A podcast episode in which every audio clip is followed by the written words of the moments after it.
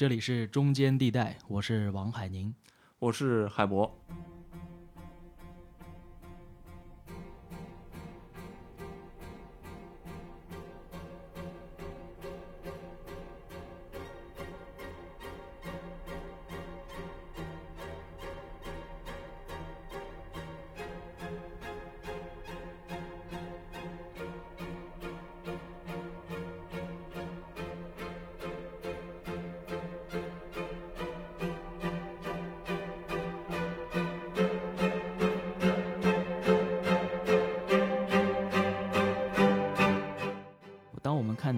南极探险史的时候，它其实就是一部人类的航海史。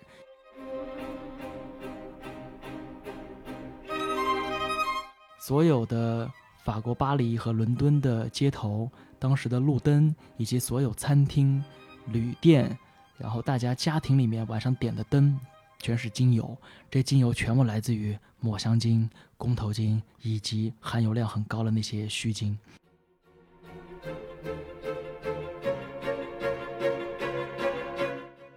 这个消息在海员圈一下传开了，传开直接导致未来几年整个亚南极和南极半岛的海狗几乎被捕猎殆尽，哇，几乎被绝种，几十万头被捕完。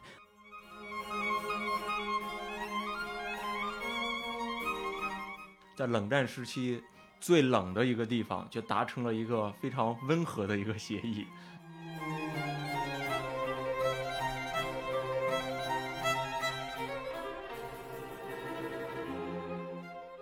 好，这期我们的嘉宾是来自中国南极前科考队员王海宁。来，海宁和大家打个招呼吧。哎，大家好，我是南极爱好者。节目来了，这个南极科考队员呢，这一期咱们就自然要聊聊南极了。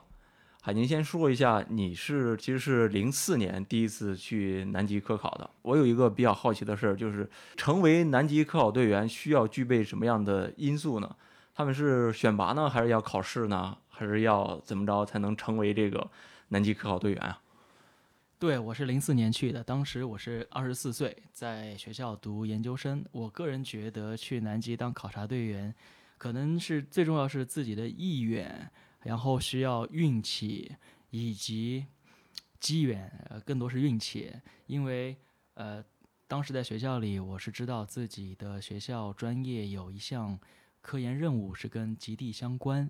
然后我就非常的积极去申请去南极越冬这个项目。那机缘巧合呢，是一每年的南极考察科研项目都是有一些变化的，就是轮到你的时候，你的项目还在不在，能坚持多久？嗯，这是一个大的机缘。第二个呢，是每年国家要从不同的申请人之间去筛选，然后筛选的条件也取决于。你的项目以及你的竞争的那小朋友们他们的各方面条件，所以也是一个一个运气。我那年比较幸运，是一我的专业比较合适，第二自己的当年的大学有相应的户外经验，能够让当时的海洋局跟基地中心相信我在南极。作为一个非社会人，因为还在学校里，嗯，能够处理好和不同队员之间的关系，以及自己独立自主把任务完成的这样的一个能力，所以这是比较幸运吧。嗯，所以需要你所在的学校去推荐的。呃，需要需要，因为咱们南极考察一直到今天，呃，考察队员都是大部分来自于学校、研究所以及国家相应的单位。呃，还是需要组织机构的一个一个背书以及考核，嗯，不能在那儿出事儿，啊。您那个大学是学什么的呀？那个项目现在解密了吗？呃，我我在大学学的是电子与通信，因为当时的有一个项目现在应该是解密了，就是做呃流星余迹通信项目。以及当时的南极做的更多的是极光观测的项目，也就是中国目前极地考察在国际上很呃很有地位的一个科研项目，叫做高空大气物理项目。对，呃，研究中心就在上海的极地研究中心。哦，所以说那那时候当时还是这个一个秘密调查的项目。呃，对我那年是这个项目的最后一年收尾的阶段，呃。尤其包括流行通信。流行通信，因为现在呃，如果在座听众对于通信系统有认知的话，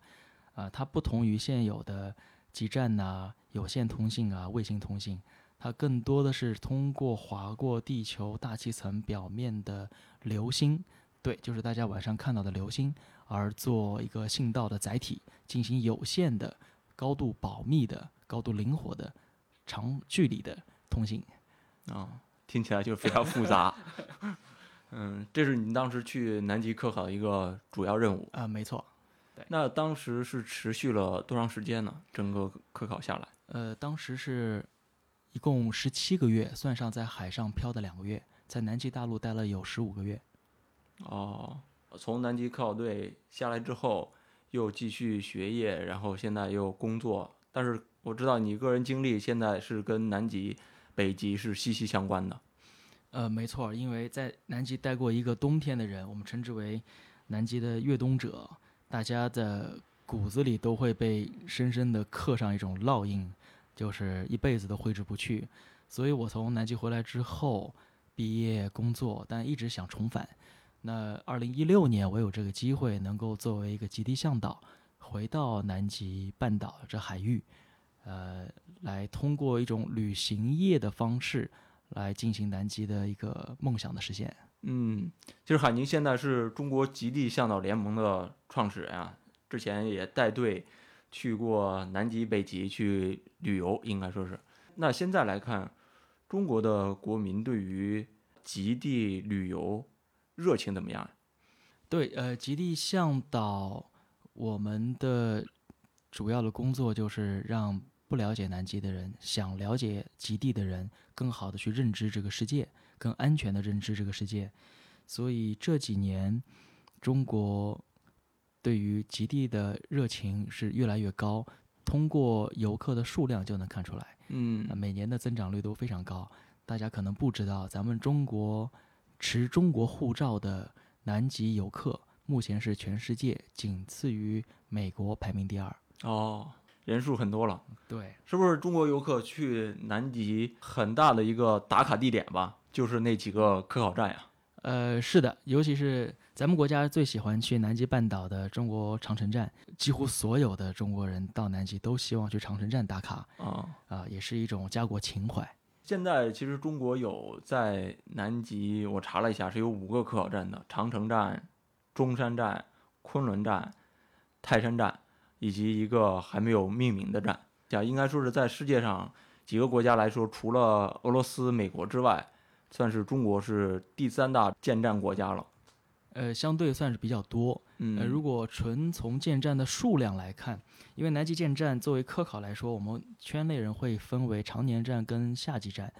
呃，常年站就是一年十二个月，站上一直有观测项目和观测人员。夏季站呢，就是在南极的夏天，比如说十月份到来年的三月，才会派人在在这个固定的地点开展一些考察，冬天就会把人员都撤走。那如果算上夏季站的话，中国远远不是世界上最多的，而南美国家智利、阿根廷在南极半岛区域，它布的站点远远超过于，甚至超过美国、英国、中国和苏联、俄罗斯。哦，对，但是在常年站的建设上面，中国现在慢慢已经进入第一梯队，嗯、发展非常的快速。嗯，是不是也可以说，你看建站比较多的国家都是一些世界上的大国，可以说是南极也成为一个大国之间合作场也好，也是一个角力场呢。呃，这是必然的，这您看得很通透。那南极作为一个人类共同去保护的一个大大洲吧，它其实是因为人类共同，也就意味着每个国家、每一个民族，当他有能力、有意愿的时候，这个门都得敞开。但是你的能力和你的意愿是成正比的，呃，门敞开多大，你能做多少的事情，以及你在南极的事务里有多少的决策权，全部跟国力相关。那国力跟政治就密不可分了。所以南极的确是一个大国和政治上的一个角角力场，也是人 也是可以说现在各个国家的一个合作与竞争并存的一个一个状态。嗯，那咱们这一期就可以把整个南极的发现史以及现在的这种角历史这个演变过程给讲一下了。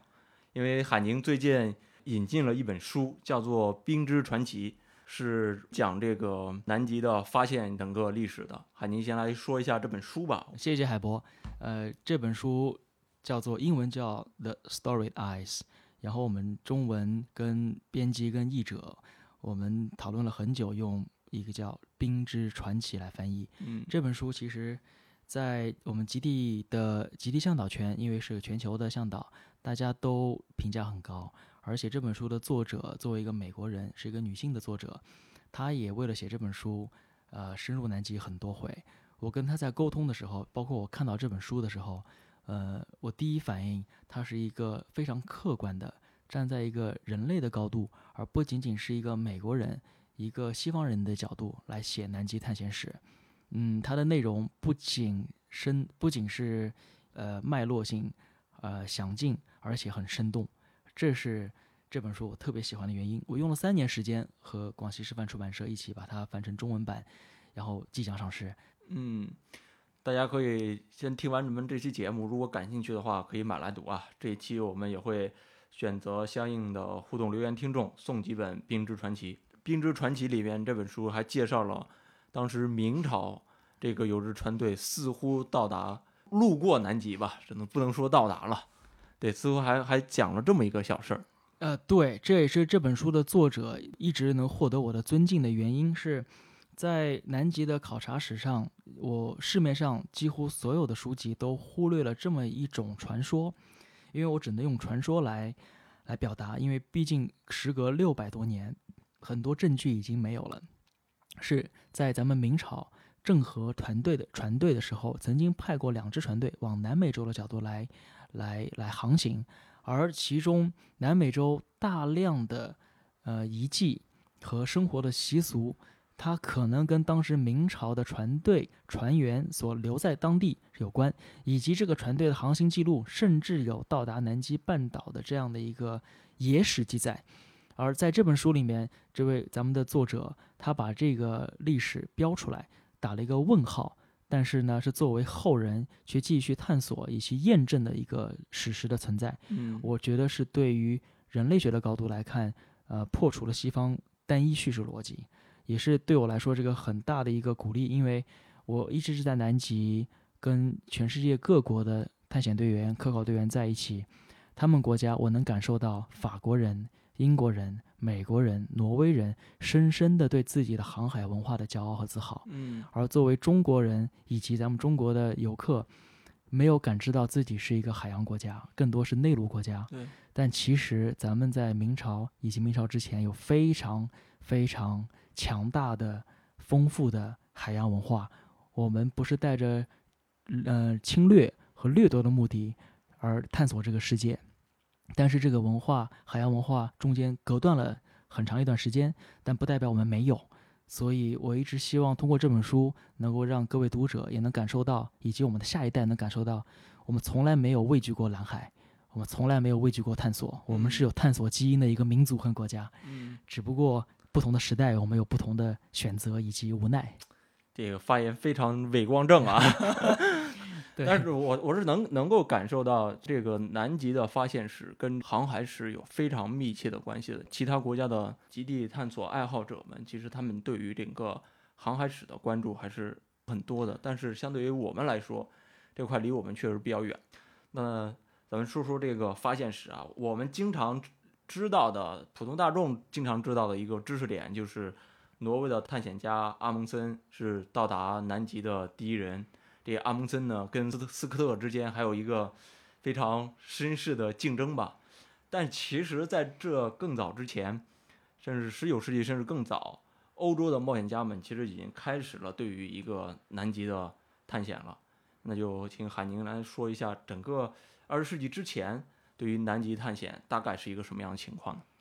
嗯，没错，大部分人对于南极的探险都来源于一场世纪之争——南极点之争。对，就刚刚您说的斯科特、安蒙森之争，呃，其实在这之前，因为这个是十九、二十世纪初的一场世纪之争，在这之前五百年，人类关于南极作为一个南方大陆，在水手、航海圈以及当时每个国家的一个政治首脑圈，以及当时的地理爱好者以及神学家这个圈子，都非常的感兴趣。因为作为一个地球，从圆形的角度、希腊的角度来看，北极我们看到大量的海冰，那对于北欧人来说，认为嗯，这是个很重的一个地方，地球是圆形的。同时，南极就应该有个相应的大陆，而这个大陆很可能是北极的翻版，是一个冰雪覆盖的一个大陆。但是，一直没有人能够航行这么远，当时的航海技术也无法支持这么远。嗯，所以南极发现跟这个航海是非常密切相关的，完全密切相关。当我们看南极探险史的时候，它其实就是一部人类的航海史，以及航海科技、导航科技，以及相当于动力还有生物。各方面的一个集合，呃，举个例子，人类为什么什么时候能够环南极绕一圈？这是从呃 James Cook 时代开始的，是一七七一年左右。而当时库克船长能够到达南极洲，并且环一圈、两圈、三圈，他一共环了三圈。那他怎么做到的呢？呃，就是他能够当时他解决了水手上的。呃，坏血病的问题啊，对，因为从可以可以从从十三世纪到十七世纪，水手远航最害怕的就是坏血病，而且没有人知道为什么。呃，在大航海时代，大航海时代很重要的需要解决问题。没错，这是一个特别致命的问题。而十八世纪中期，一个英国的一个学者林德，他发了一篇论文，他自己的判断是，呃，坏血病。水手的这个坏血病是跟食物中某一种微量元素相关，所以他推荐吃新鲜的水果跟蔬菜，尤其是橙汁。这是跟现在的这个呃我们的生物学是非常匹配的，而当时更多的是观察的经验。呃，因为当时大家知道，航海的水手为了解决坏血病的问题，他们用过很多像迷信啊、祈祷海神呐，甚至放血啊，非常残酷以及愚昧的方法都尝试过，没有用。而库克相信了这一点，所以他带了大量的蔬菜、大量的水果，能够让它环境南极，能够有十个月左右不登陆，这个是特别伟大的一个发现。而且，当我们看到南极考察的时候，南极航海者的时候，我们考虑到它怎么定位。在帆船航海没有动力定位，没有如今的 GPS 时代，怎么把自己的经度跟纬度确定下来？对，怎么把航线给确定下来？对，是不是特别困难的问题？甚至你还画海图。那最早的航海是你只能了解到纬度的变化，因为在正午的时候，太阳高度角的变化能够繁衍到你的纬度。哦。直到库克时代，他使用了当时英国人发明的第一台航海计时仪。也是库克船长第一次把这台设备送上了船。呃，航海计时仪呢是以格林威治天文台那个那个点为一个经线，所以整个的你看跟大家地理学初中学的都串起来了哈。然后当他把这个计时仪带上之后，你无论在大海的任何一个位置，也甚至在南极任何一个位置，你太阳的高度角能够确定你的纬度，然后你的时间的时差其实确定你的经度。这时候你的经纬度基本上能确定下来，在那个时代，这是一个画，这可以是人类史上的一个飞跃。以这些技术为背景，才能够支持这些探险家一代一代的去开拓不同的不同的脚步，而不仅仅只是有勇气，勇气跟智慧是并存的。我看到了一个很有意思的点，就是在一八三零年高斯理论提出之后，很多国家的人都去南极。去为了找那个词典，那当时是，对，是而这个寻找词典是为了指南针可能更准确一些。没错，这这是特别有意思的事情，就是，呃，它的尺度在自然科学发展过程中，南极经常作为一个验证一个宏大的理论而存在。那库克船长 James Cook 第一次去往南极走，是为了证观测金星凌日那个天文现象。而刚您提到的这个德国的高斯，他的地磁理论出来之后，当时的英国探险家叫 James Clark Ross，他在北极航道就找到了磁南极，就是在北极的磁磁点。然后为了同时证明这个理论的正确性，必须在南极也找到相应的磁极。嗯，所以又有一批科学家呃带着这个木船，然后去那儿去寻找，而且南极的难度更大。它会面临到，因为北极的沿岸都是有相对相对来说有港口、有陆地、有人类居住点，嗯，而南极几乎对你去了那边出现任何的事故，呃，几乎没有任何可以作为逃逃生跟第二选择，所以那个压力会更大。所以那个尺度从宇宙逻辑或者说呃大的呃自然科学逻辑来看，南极的探险是一个成本很高昂，但是对人类来说有特别重要性的一个地方。嗯嗯。所以其实对于南极的整个发现来看，我们其实可以分成，是不是可以分成两部分？一部分是航海史的过程，另一部分是到达南极大陆，然后在大陆本身的一个发现的过程。诶，这是个很好的一个一个一个节点，就是人类首先怎么发现它，怎么到达它，啊、第二个是人类到达之后都干了些什么，对，对这是特别好的。提到这儿，我想起了一点，就是在一九八十年代，一九八零年到八四年那个时候，我不知道，可能听众稍微有点年岁的，应该能记得，当时人类最大的风险来自于臭氧层的空洞。当时觉得，哎，地球没有臭氧层了，对，觉得这个空调跟冰箱用的太多了，是吧？没错，没错。而这个的发现其实是其实是从南极开始的，当时是英国人一九八零年到八二年是在南极的考察站，他突然发现南极洲上空的臭氧层是零，是一个洞，是个空的。但是呢他以为自己的设备出了问题，嗯他没有发布这个这个数据和模型模型。他后来隔了两年，又在南极半岛的一个站法拉第站，就现在的给到乌克兰那个站，他又重新用自己的观测设备再做了一年的观测，确认了南极上空的确有这个臭氧层空洞，才发布了这个当时让世界震惊的这个信息，就是人类的生活和排放是对地球有巨大的影响的，而找到了是化学成分元素直接相关臭氧层空洞。而后面大家也看到，我们这十几年关于氟利昂、关于其他的一些限制类的使用，都是跟当时南极的这个考察结果是密切相关的。嗯所以通过这个剖面看到，人类在那边的科研考察其实是跟我们的生活是是很有关联的，而不是一个跟自己没有关系的一个世界。嗯嗯。哎，我们经常刚刚才之前呃一开始就提到的那个呃阿蒙森跟斯科特那个那段竞争啊，似乎在我们的叙事里面这是挺重要的一个事儿的，嗯，但似乎在这本书里其实并没有把它放在多么重要的一个位置上。哎，对你，你你观察力特别的强，因为阿蒙森斯科特的这个叙事，关于南极点的叙事，在无论在西方探险圈还是世界探险圈，因为这两位都是，呃，怎么说呢？这两位一个是来自于挪威，一个来自于英国，嗯对于南极点之争，两个人都是英雄，呃，只不过他们选择的路线、路线以及他们的通工具，交通工具和可能更重要的是他们自己的性格，嗯啊，决定了他们的宿命。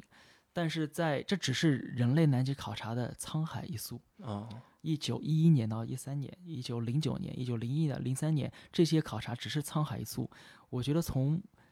十五世纪开始，人类怎么样通过只是一个希腊传说，而慢慢找到这片大陆，而到走到今天这个地步，有太多的故事可以与它相提并论，甚至比它嗯还要精彩。嗯所以这本书里面只是把这个南极点之争作为其中一个故事提一下就好。所以从一个侧面上，大家对于南极的认识，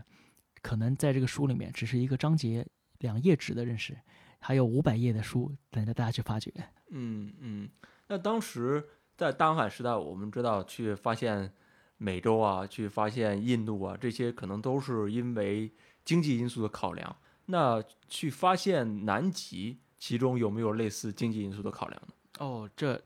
太有了。呃，我觉得对南极的考察，这个业界公认的是两大驱动，两大欲望驱动。一一是人类对于未知世界的一种征服欲、探索欲，啊，以及对于个人、家族以及民族、国家的荣耀。然后第二，也许更重要的部分就是对于经济利益的诉求。南极的发现更多是从南极半岛，也就是我这本书开始的一个部分。南极半岛，南极半岛大家知道，通过德雷克海峡是和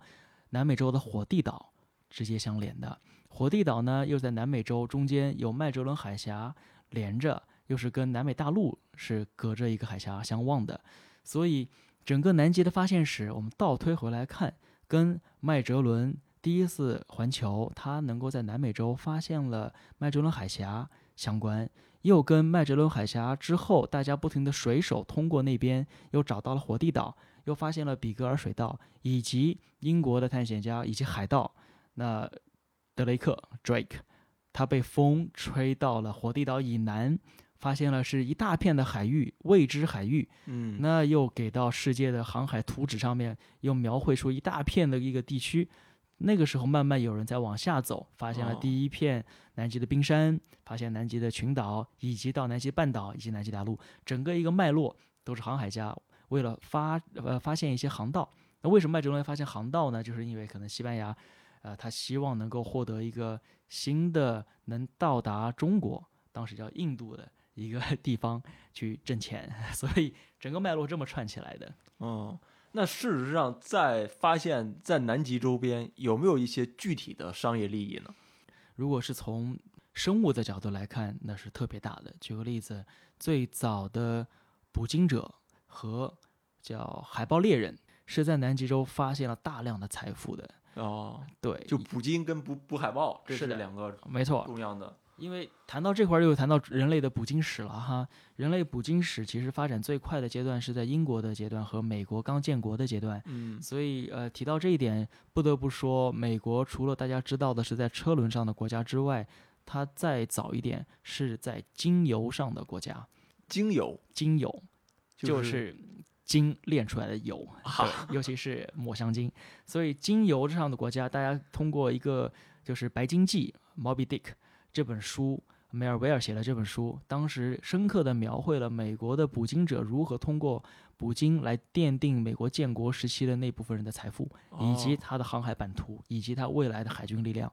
以及他的文化。美国的文化，大家看到啊，其实很多除了汽车再早之外，更多的是一种探险的、对外的、海洋的扩张的，包括现在 NASA 对于宇宙的这种扩张，它都来源于航海捕鲸的文化。我们最熟悉的星巴克的咖啡。星巴克的英文 Starbucks，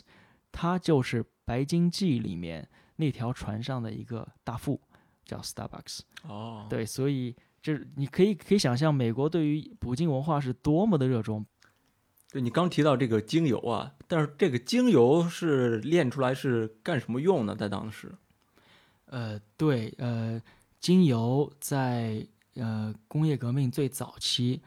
是在石油出来之前。是最重要的生产资料，以及照明资料，以及化工资料。举个例子啊，当时人类所有的北欧、欧洲地区的照明和美洲地区的照明，全部都是用蜡烛。但是呢，最好的蜡烛是用精油做的。呀，在更极端的例子，所有的法国巴黎和伦敦的街头，当时的路灯，以及所有餐厅、旅店，然后大家家庭里面晚上点的灯。全是精油，这精油全部来自于抹香鲸、公头鲸以及含油量很高的那些须鲸，而其他的用途呢，包括在工业革命刚刚开始，所有的呃润滑剂以及油脂类的呃油料，那都是用金鱼来做的。那对于生活来说，包括门窗，高级的啊，还有高级的女士的呃摆裙中的内衬。以及高级的手工制的伞的一个伞骨，很多都是用金鱼身上的材料跟部分来制作的。所以当时整个金鱼可以支撑了前工业时代的人类发展。呃，人类就是站在那个角度发展了五十年到一百年，直到在美洲大陆发现了石油，然后突然发现有一种更廉价的方式能够替替代金油，那时候金鱼的宿命才得以保存。啊，所以在十八世纪左右，用电跟石油之前，很重要的一个基础的燃料也好，基础的材料也好，都是这个精油。没错，没错，这是精人类通过对于金的捕杀跟攫取，创造了灿烂的工业文明。啊，这也是一个让人非常的这个无可奈何，但是是个事实。嗯。这个就很吊诡啊，就是你联想到现在欧美国家的这些环保主义者开始对于环保的注重啊，对于生物多样性的注重啊，再联想联想起他们的祖辈，却是用这个伦敦跟巴黎的街头，完全都是用精油来去照亮的，这个违和感就就特别强烈吧。没错，听着就非常的吊诡。呃，也是因为鲸鱼后来被捕杀殆尽，呃，整个捕鲸业也无法持续，包括石油的价格也不断的下降，所以现在还有一个全球捕鲸者联盟。哦，这个捕鲸者联盟现在反而成了鲸鱼保护的联盟，这是更吊诡的一件事儿。当年捕鲸为了划分自己的利益地盘，也划分自己的一个呃一个价格等等这个价呃利益链，但现在因为真的是没有鲸鱼可捕，所以反而变成了鲸鱼保护的一个国际性组织。这个联盟里包括了很多国家，但是这个组织现在最大的敌人，呃，就两个，一个是挪威，一个是日本，因为这两个国家还在进行商业化捕鲸。哦，哦，捕鲸期最繁盛的那个时期是在大概什么时期啊？哦，最繁盛的时期是在十七世纪和十八世纪，以及十九世纪初。哦，呃，甚至在一九三零年代，还是有捕鲸船出没于南极的海域。哦，应该说，那捕鲸量能有多少呢？哦，这捕鲸量很可观。举个例子，呃，以南极举例，南极的福克兰群岛、马尔维纳斯群岛，呃，有一个捕鲸站，它的三四年之内有数据记载的捕鲸量是四万头，四年四万头四。年四万头。而这只是南极捕鲸的一个缩影，而南极的捕鲸量远远少过人类在太平洋地区和北半球北极领域的捕鲸量，也只是个零头。所以大家可以哦想象一下。哦，我天，那个捕鲸是是多么大的一个产业，大家在在当时。没错，所以呃，说美国是站在鲸背上的国家是有历史根据的。哦，提到这一点，美国的当时的捕鲸者、捕鲸船在新英格兰地区，也就是美国的东北地区，发现了大量的鲸鱼，然后鲸鱼后来捕完了，捕完了之后呢，他们开始寻找新的呃捕鲸场，然后找到了太平洋，然后呢，通过太平洋，那要一定要绕过呃合恩角，就绕过南美洲最南那个角。那绕的过程中，慢慢又发现可以往南，被风吹到南边，到了南极洲，然后到南极洲，他发现有个更重要的一个猎物，叫做海狗。海狗。海狗，对，因为以前他们认为只有精油是最值钱的，因为精油可以在当时那个前工业时代可以制造所有东西啊，鲸的身上所有东西都都能被利用。然后呢，呃，还有一种动物相关的叫做象海豹，因为象海豹体重达到四吨，它也身上大量的脂肪，能够炼出很多油，所以很多的当时的捕鲸者在捕不到鲸的时候，会拿象海豹的油炼出来啊，它的油也非常的好。但是当他南极的时候，他发现另外一种动物叫做海狗，海狗就是身上全是一种毛皮，然后雄性的海狗身上的毛皮的丰富度就特别的，就是深受咱们国家这个寒冷地区的喜欢。嗯，对海狗，当时第一批的美国捕鲸者，他捕完了海狗，他带了一一万两千张海狗皮回到了美国。当时的船东认为你们带来的东西一文不值，嗯。因为我要的是精油跟海豹油，所以这个海这期这一批海豹海狗皮被以五十美分一张卖掉，但这个事儿就这么结了，呃，但是时间如果跨度再跨个半年到一年，这个世界发生了很好的变化，因为这一批海狗皮被人收购之后，辗转辗转穿过太平洋，运到了当时中国唯一开放的一个城市叫广州。通过广州入境之后，发现在中国内地大受欢迎。哦，从所以说从南极捕的这个海狗皮被运到了中国来去销售。没错，大受欢迎，而且欢迎程度超乎这些贸易商的一个一个预期。一个五十美分收购的一张皮，在中国广州当时能卖到每五美元一张，十倍的利润。那是十八世纪还是十九世纪？那是在十八世纪啊，啊，十八应该十九世纪初、十八世纪末那个阶段。所以五美元一张，十倍的利润，大家知道《资本论》啊，十倍利润就什么都能干。所以这个消息在海员圈一下传开了，传开直接导致未来几年整个亚南极和南极半岛的海狗几乎被捕猎殆尽，哇，几乎被绝种，几十万头被捕完。我们不能说是因为中国的需求导致的，绝对是这是一个巧合。因为以无论是任何角度来看，当时广州地区的贸易清关的一个数据，我没有人能说明这个海狗的来向是来自于南极洲、北极还是任何地方。嗯只不过这个需求的确是符合当时中国北方地区对于毛皮的需求，那除了西伯利亚之外，所以这是一个很大的一个世界贸易链。那从这个角度来看，整个资本对于利润的诉求，以及无限度的扩张和欲望的一种扩张，导致了南极半岛在一度能够造成海狗的灭绝，几乎是灭绝了。嗯但是现在恢复了，恢复很快，恢复的超乎人类的想象。所以提到这一点，我觉得还是有信心，就是地球生物多样性和种群的恢复，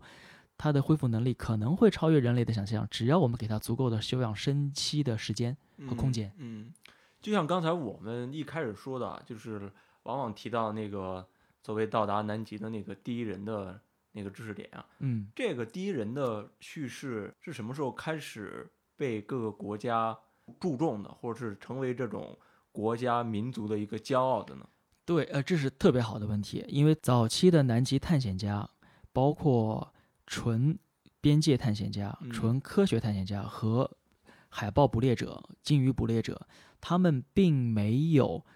呃有任何国家利益的诉求和这个呃主权的诉求，因为这个一是国家的边界是不停的变化，第二呢，并不觉得南极是一个有很多丰富的矿产资源和值得人类去长期驻扎的地方。嗯，去捕捕鲸、去捕捕海豹就挺好的，。对就掠夺就好了。嗯这个不得不说，西方的逻辑是掠夺带回来贸易。然后，因为它来自于库克当时的一句话，他他的原文大意是这样说：呃，我能够向大家证明，嗯，作为一个南极这片大陆，我不觉得它有任何值得我们留恋的地方，因为它实在是太苦、太贫瘠，等等等等，类似于这种话。嗯，但是呢，他当时在航行记录里面记录大量的鲸鱼跟海豹的这样的一个场所，这样的一个记录，导致了利益上的一个被猎人的一个一个发现一个新的宝藏。所以南极提到各国政府之间什么时候感兴趣，应该是在二十世纪初。哦，对，二十世纪初，各个国家开始对南极的主权有意识了，尤其是一九二三年为呃为一个节点。一九二三年，英国、智利、阿根廷、新西兰纷纷表达对南极的一个主权要求，然后各自就开始寻找，按照西方的叙事逻辑，你有主权要求，一定要过去的发现史以及征服史、居住史等等，就开始始翻历史。然后英国翻出来他自己的当年探险家，呃，戴维斯、德雷克一群，像像格雷汉姆等等，包括库克在南极的各种航海记录以嗯及登陆记录，提出主权申请的一个一个一个证明。而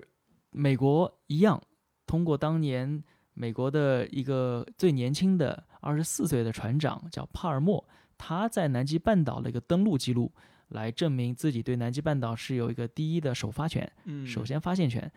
而最比较可能比较凄惨的是苏联，苏联其实在一八二零年应该是目前全球公认是最早别林斯高进海军上将发现南极半岛以及南极大陆，但是因为它是俄文写的，俄文写完之后，一直过了四五十年才翻译成英文，然后一直到一九一几年左右才被世界其他的主流文献来检索到，才知道其实俄罗斯人、苏联人在很早的时候，应该是沙俄时代就发现了南极，但嗯。那个时候所有的探险家都被政治家作为南极领土主权谈判的筹码。探险的经历被拿成想要占领的一个证据了。没错，没错，其实从二十世纪初开始，呃，各个国家对于南极的这种国家诉求是越来越强的。那为什么当时会有这样的诉求呢？当时国家的驱动为什么会那么明显呢？当时那个政治环境是很有意思的。那大家看到对南极诉求是时间是在一九二十年代到一九三零三十年代，然后那个时候刚好是一战结束。一战结束之后，各个国家的政治格局发生剧烈的变化，嗯同时都开始扩张，看地球上还有哪一片未知的一个领域，它有没有什么可以值得获取的资源。而南极的考察，之前上百年的考察又证明了南极洲曾经有过大量的煤炭资源，以及铁矿和其他各种矿产的资源，包括可能潜在的石油以及呃其他的天然气，类似于这种稀有金属。所以这是一方面。第二，它作为一个政治的一个一个一个角度来看，南极洲是一个跳板。嗯，当航海技术在二十世纪初发生了一个巨大的一个升级变化，从帆船到蒸汽船，从木船到铁壳船，到这个时代的时候，有包括有导航的一个技术，南极洲是一个在地球的一个汇聚的一个中心，可以成为。呃，到任何一个大洲的一个中继的中转站，所以各个国家都会把那边作为自己战略要地来看，尤其是英国、美国，还有当时的德国家。嗯，对，所以大家可能很难想象，在南极洲至今还有一群极地爱好者，全世界的极地爱好者在寻找当年纳粹南极舰的秘密基地，而对，而且这作为一个谣传，它是有根据的，因为。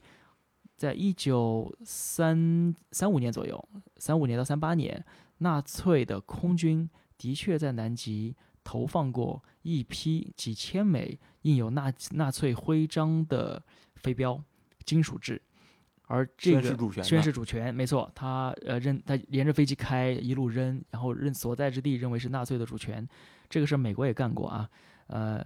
这个飞镖，如果是大家的二战的爱好者的话，很多在西方，呃，收藏家都是特别宝贵的一个，对，因为它本身就很稀有、很难得。啊，所以说南极从一九二零年代变成一个国际政治的角力场了。对，因为二十年，因为南极的发展有很多阶段，二十二十年代到四十年代。在呃跨越二战的期间，嗯，它的它的一个变化从纯科研变成了一个政治军事的一个角力场，然后在二战之后，世界在冷战的这个阶段又成为一个呃全世界共同来做科研科考的一个大本营，也是一个发力点。举个例子，在世界第三次世界地球物理年，一九五五年、五六年。呃，可能五七到五八是在南极，五七年、五八年地球物理年，那时候全世界十二个国家邀请其他国家参与，是一个全球性的活动。南极的考察，这达到人类历史上最高的一次协作科考，所以这是一个又是个划时代的一个标志。从那之后，呃，人类对南极的一个探索更多是从科研的角度来去思考人类共同命运的问题。嗯，对，不同的阶段，嗯。所以从一九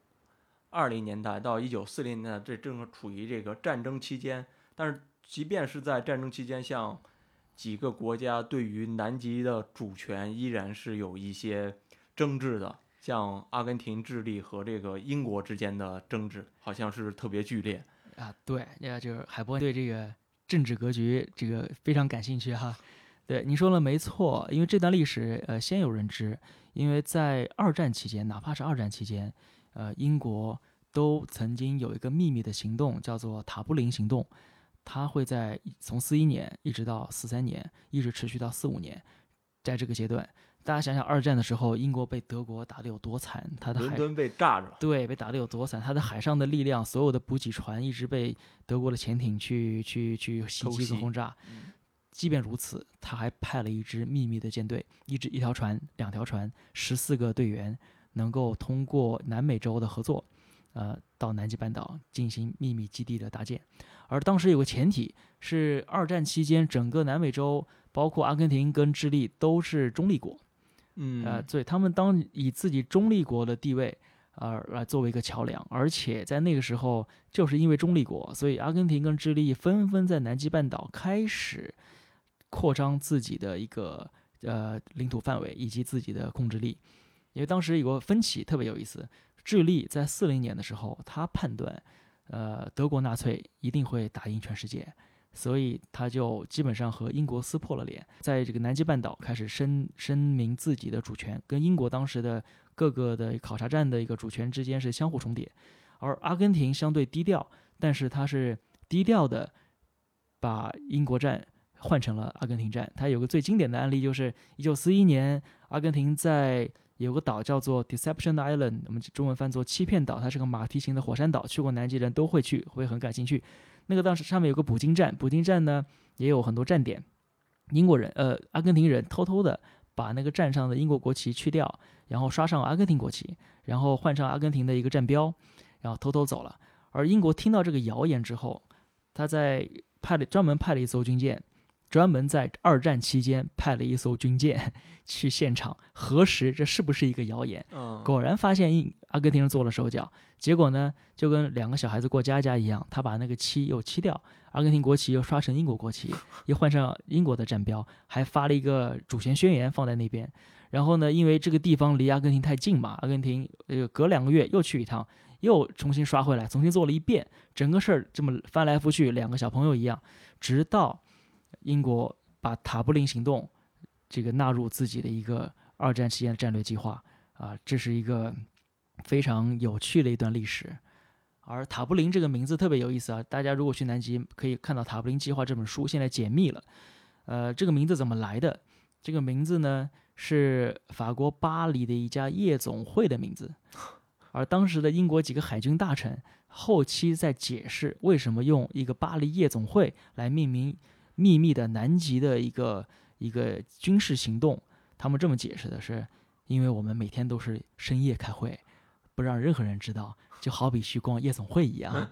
所以说在二战之前，很多国家都对南极这块地方有所觊觎的。没错，没错。呃，缺席的国家就是当时比较惨的国家，比如说咱们中国。嗯啊嗯，那但是到了一九五零年，第三次国际极地年会对于南极似乎来说是一个非常重要的节点。从那之后，这可能也就造成了南极现在不是所谓呃谁谁谁的领土这样一个概念了。没错，呃，五七五八年的极地年是一个一个非常大的一个节点，它把南极的领土之争冻结变成了一种科研之争。嗯嗯，因为大家想，五七五八年，全世界的科学家和政府都在南极来测呃地磁、海冰、气象、地质这些观测之后，呃，美国在五九年在华盛顿召集了十二个在南极有考察站以及有考察项目的国家，呃，召开一场聚会，然后提出一个方向，是要签订南极条约。这是一九五九年，是在美国的华盛顿。嗯然后这个条约一直到六一年才签订，是因为智利政府一直对于冻结领土要求，呃耿耿于怀，直到六一年被说服。那个时候，人类真正形成了一个主要国家之间的一个联盟，它达成了一致，对南极的矿产资源和领土要求放在一边，而共同去开发它。这是一个划时代的一个进步。嗯，当时科学界是怎么让像英国、阿根廷、智利这种国家去做出这种妥协的呢？呃，这也是一种角力的结果，就是呃，当当时的英国、阿根廷、智利之间斗争的非常激烈，而英国呢又有英联邦，所以它会有啊新西兰跟南非和澳大利亚分别通过自己的所在的经纬度，对于南极的领土又提出了需求。嗯而这个时候，南极就像一块蛋糕一样，从中心点南极点开始往外切，每个国家都想切一块儿，法国也切了一块儿，挪威也切了一块儿，比利时大家不要小看比利时，比利时的南极考察在人类探险史上占有不可或缺的一步。那各个都切完之后，对于后来者，大家知道美国的海军力量以及对于南极的一个正式的一个科学考察是在，呃二十世纪初，一九二零年、三零年，在航空时代开启之后，所以美国和苏联，因为苏联当时对南极一直虽然一八二零年就首发南极，首先发现南极，但一直没有建常年的科考站，也对那边的利益不太感兴趣。嗯，但当时的冷战期间，呃，美苏争霸期间，你们去到哪儿，我们就得去哪儿。对，然后全世界两位老大哥就发现这个事儿我们比较落后，你们都申请了主权，这不能这么做，那大家都没有，哎这比较合适的玩法。哦，对主要是美苏之间之前没有这个纠葛，所以就更好处理了。是的，美苏主导了整个的一个南极条约的谈判进程。嗯，所以当时是所谓这些矿藏问题啊、主权问题啊，都是以这个回避态度处理的，就是暂时先搁置起来。对，先搁置，因为南极条约最难，我觉得这也是个政治家的智慧，嗯。他把领土作为主要的一个矛盾解决点，但是呢，是把矿矿藏这个事情先往后放，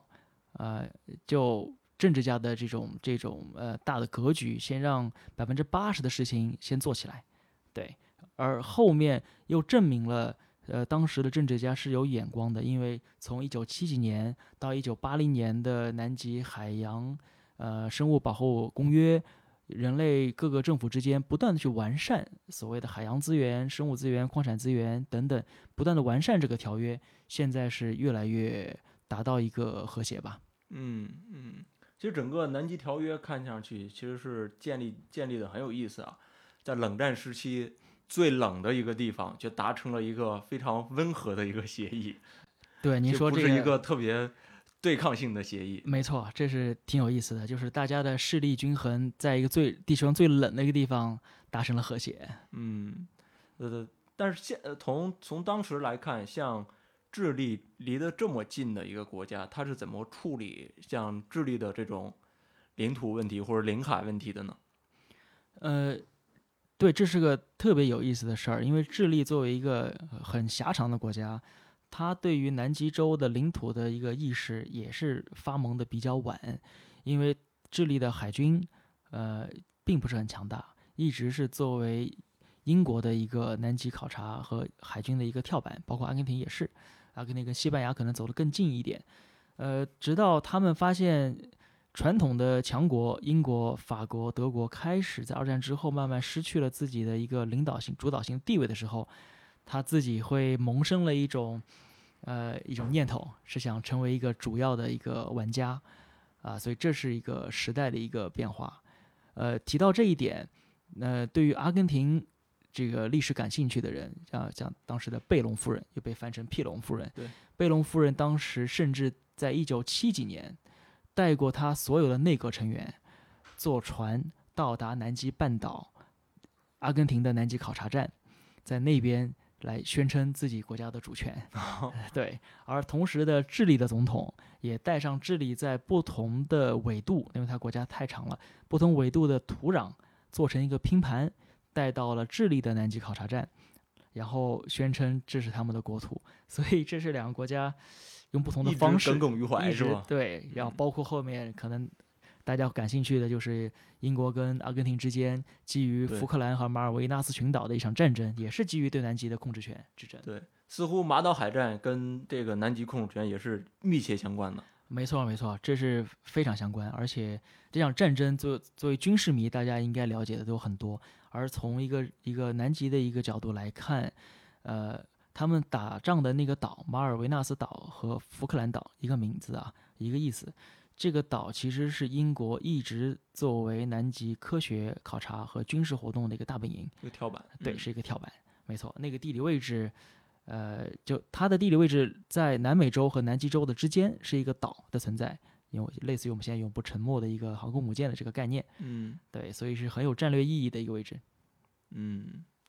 其实说了这么多。其他国家对于南极的探险的历史啊，咱们就可以来说说中国了。那中国是大概什么时间启动这个南极探险的呢？嗯，我们先来说一下五十年代到中国开始之前吧。我们先聊五十年代啊，五十年代之前，咱就在新中国之前，咱们就不说，因为那个时候中国也有民间的一些人员参与过其他国家的一些考察，哦，这是有历史记载的。然后五十年代新中国成立之后，对于极地的一个考察，其实一直是放在咱们国家的，呃，科学界的一个清单里。我们陆陆续续会派一些考察人员，呃，参与美国的，然后苏联的其他国家的一些考察项目。但是我们真正的作为一个国家的考察队，国家形象来进入南极圈，那是在一九八四年。的长城站的建立作为一个标志性的一个一个时间点，而那一切起源于八三年在呃澳大利亚的堪培拉的南极条约的会议，呃，在那个会议上面，中国的代表当时的郭坤，呃，南极考察办的主任，呃，决定了中国一定要成为有常年有考察站的南极条约国成员，所以这是一个一个一个诱发因素。所以从那开始，中国南极考察的投入就会越来越大，直到现在，呃，已经成为一个一个一线梯队的一个成员。嗯，好像是在那个南极条约会议上，你只能一拥有自己的科考站，才能拥有这个表决权，要不然就只能是这个观察员的对，地位。没错，因为当时也是因为这个呃，关于呃缔约国和呃协商国这个差别，我们当时政府对于这个差别不甚了解，在现场发现这个差别是挺大的，因为嗯它取决于你有没有投票权，哦而只是一个参与者。而作为当时的联合国常任理事国，我们竟然在南极事务上没有没有投票权，这是不可接受的。对，因为当时的大家知道，八几年中国刚刚开放国门，那种民族自豪感、民族信心以及那种蓬勃的斗志，不允许我们在任何项目上面有损国格，对不对？所以当时一定是回来倾国家之力，要在南极来呃呈现咱们国家自己的一个形象和地位。嗯，一直一直都说这个南极科考，南极科考主要是科考一些什么项目呢？去南极，哦，呃，南极，我我一直认为南极是一个世界的一个大门，嗯，它作为一个学科来说，也是各个学科的一个交汇点。哦，对，因为我本身是学电子跟通信，所以从这个角度来看，举个例子，呃，电波传输在南极是个很大的一个课题，电离层，然后极光，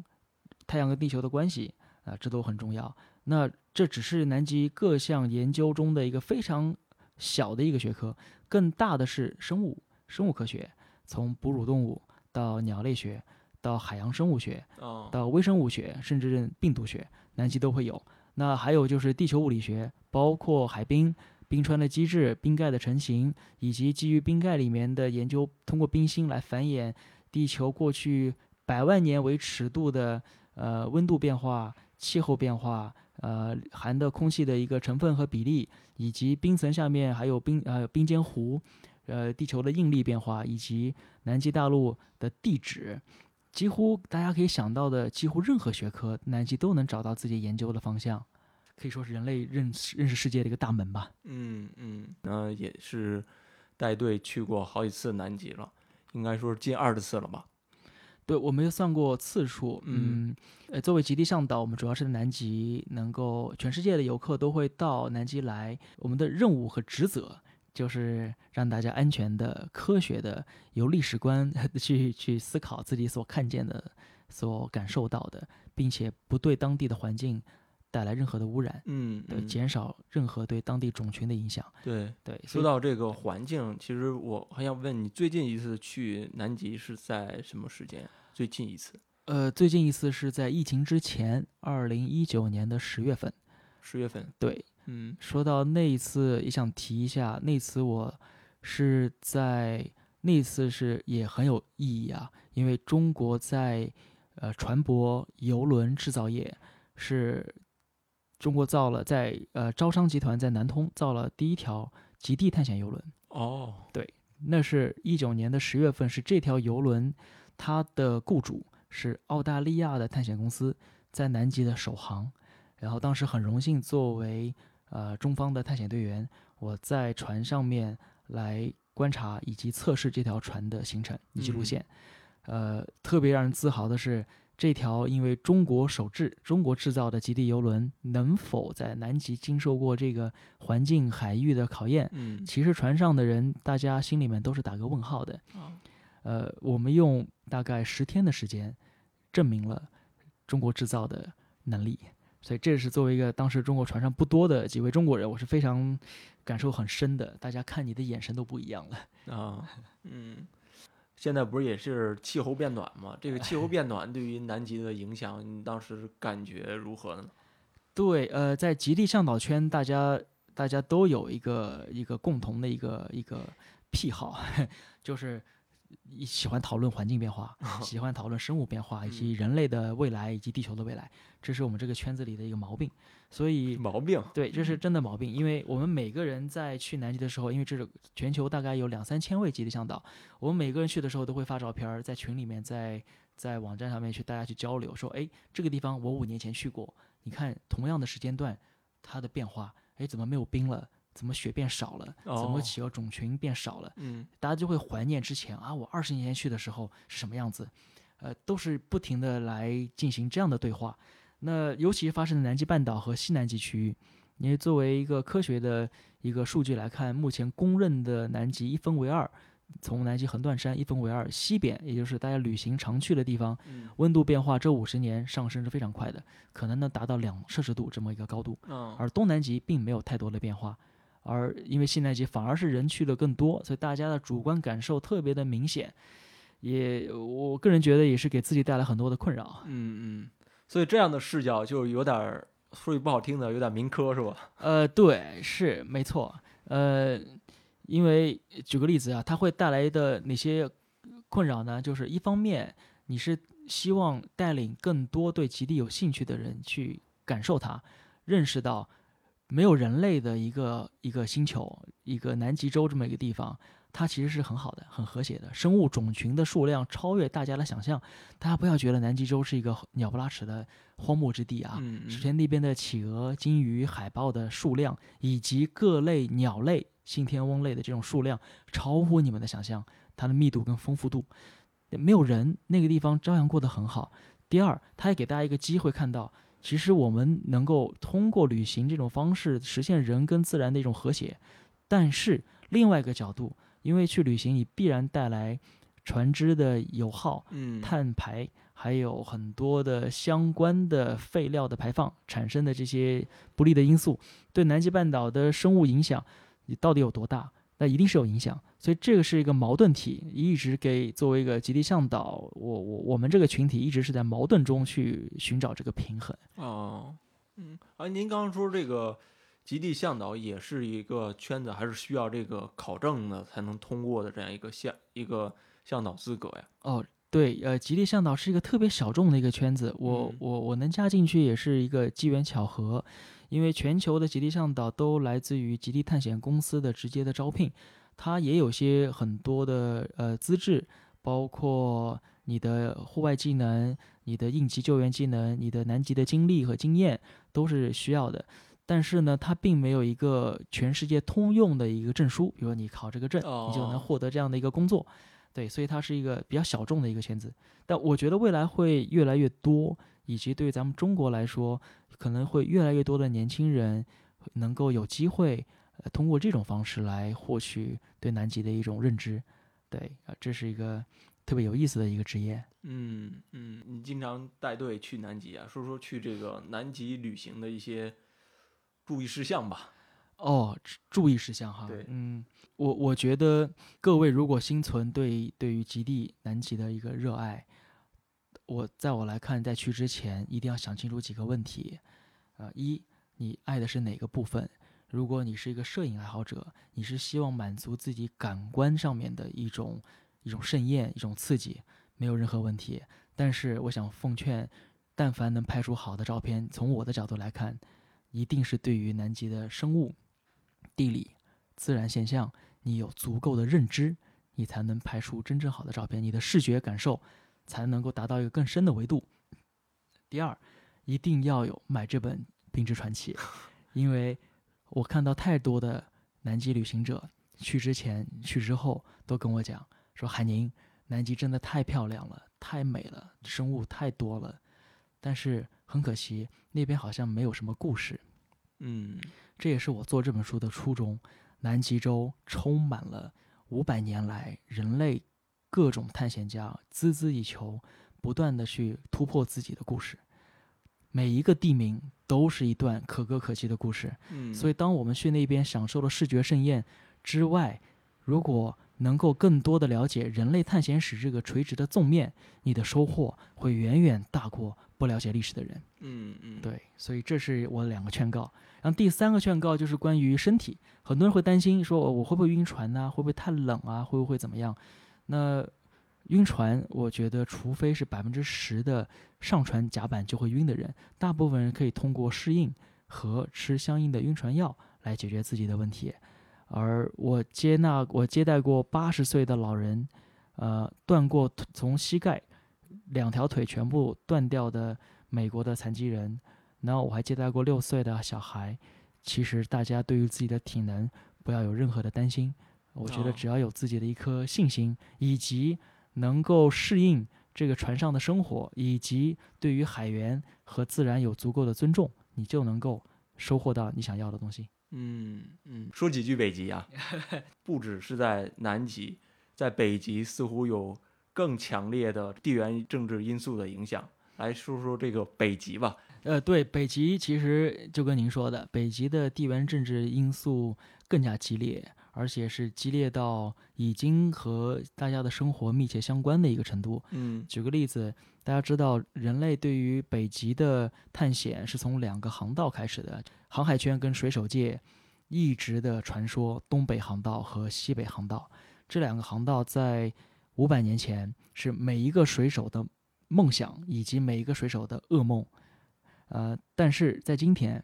东北航道和西北航道在夏天的北半球夏天的大部分的时候都已经是无冰了，也就是说不需要破冰船，我们的帆船甚至是木船都可以顺利相对顺利的通过这两个航道。嗯这意味着什么？意味着整个的呃人类的贸易的航海路线会产生一个新的变化。嗯呃，通过白令海峡，我们的航道缩减能达到几千公里这么一个级别，而且大家知道，当你的航运是在东北航道，也就是俄罗斯的领土上，呃，领海进行，和你一定要需要穿越好望角，这是两个质的概念。所以在这个角度，每个国家对于北极海域的控制权，以及北极海域下面埋藏了大量丰富的矿场、矿产资源。这种所有权，这是一个到现在为止都是无解的一个一个话题。对，而且更重要的就是南极人至少还有一个南极条约作为一个大的框架存在，而北极呢是没有这个东西存在的。对，北极政府之间有很多的机构，但是没有一个能够像南极条约一样给大家一个完全约束、受到每个国家认可的一个一个条例跟法规。呃，除了环保，在矿产方面和呃，领土方面，竞争和斗争是非常激烈的。嗯呃，举个最经典的例子，就是在北极点，俄罗斯当年在北极点通过潜艇扔过一个俄罗斯的一个国旗。也是扔国旗是吧？，对，没错，都爱扔国旗。是的。而且他宣称北极点作为海底的一个山脉，它属于俄罗斯北地的大陆架的延伸。也就是说，按照呃，国际海的规的一个一个某些条例的规范，那北极的从北极点开始的海域，那都属于俄罗斯的专属经济权，啊，这个是其他所有国家都不会认可的嗯啊。但是这也是其他所有国家都在宣称自己领土和所有权之下，俄罗斯的一个比较极端的一个行为，这可以繁衍到大家能看到这个竞争有多么的激烈。嗯，北极如果你单纯的用那种主权国家的海权来去确认的话，确实存在这种很多的不确定性的。嗯，没错。而且随着全球变暖之后，大量新的边界和土地和岛屿被发现，这又会带来很多不确定性。呃，大家不知道有没有看到，就在上个月有个新闻是格陵兰的北部有几位科学家在之前以为是冰盖入海的一个地方，发现的是一个岛屿，因为它冰化掉了。啊化了以后发现是陆地，陆地以后证明是岛屿。好，那就意味着这个部分不是海洋，是岛屿，也就意味着格陵兰和作为格陵兰属国的丹麦政府在那那个地方又有一片陆地，对，所以又会带来陆地就会衍生出诸多的海权。很多问题。是的，嗯所以这个问题类似的情况，我我相信在未来几年会愈演愈烈，不断的有新的情况发生。嗯，这这里也可以预告一下，你的下一本的引进书似乎就是与北极相关的。对，非常感谢。我们下一本书是跟北极的西北航道发现史相关，因为呃，西北航道的发现是基于加拿大的这个这个领海，阿拉斯加加到加拿大这一片区域。大家知道，对于北极来说是有原住民的，咱们南极没有原住民，所以能达到一致是说各国没有定居者，所以没有领土要求。但北极是有是有定居者的，呃，各个因纽特人的部落分布在格陵兰、加拿大、俄罗斯以及呃嗯很多沿岸的一些岛屿上。好，那对于北极航道的发现，过去传统的历史是以西方发现者的叙事角度，谁谁谁哪一年带了什么样的船队，航行到什么位置，发现了哪个岛，它命名为某某某某国家某某某女王。好，但其实因纽特人在当地作为一个原住民，他住了太久的时间，他早就在某一种程度上发现了这些地方。呃，所以《西北航道》这本书，它是以人类的角度，而不是以西方叙事者的角度来看北极航道的发现。我觉得能够给到咱们中国的读者带来更多的一种视角和知识量。嗯，好，那我们这一期就聊到这里，聊完了南极了。下次有机会呢，我们可以再聊聊北极。谢谢海博，这期就到这里，下期见，拜拜。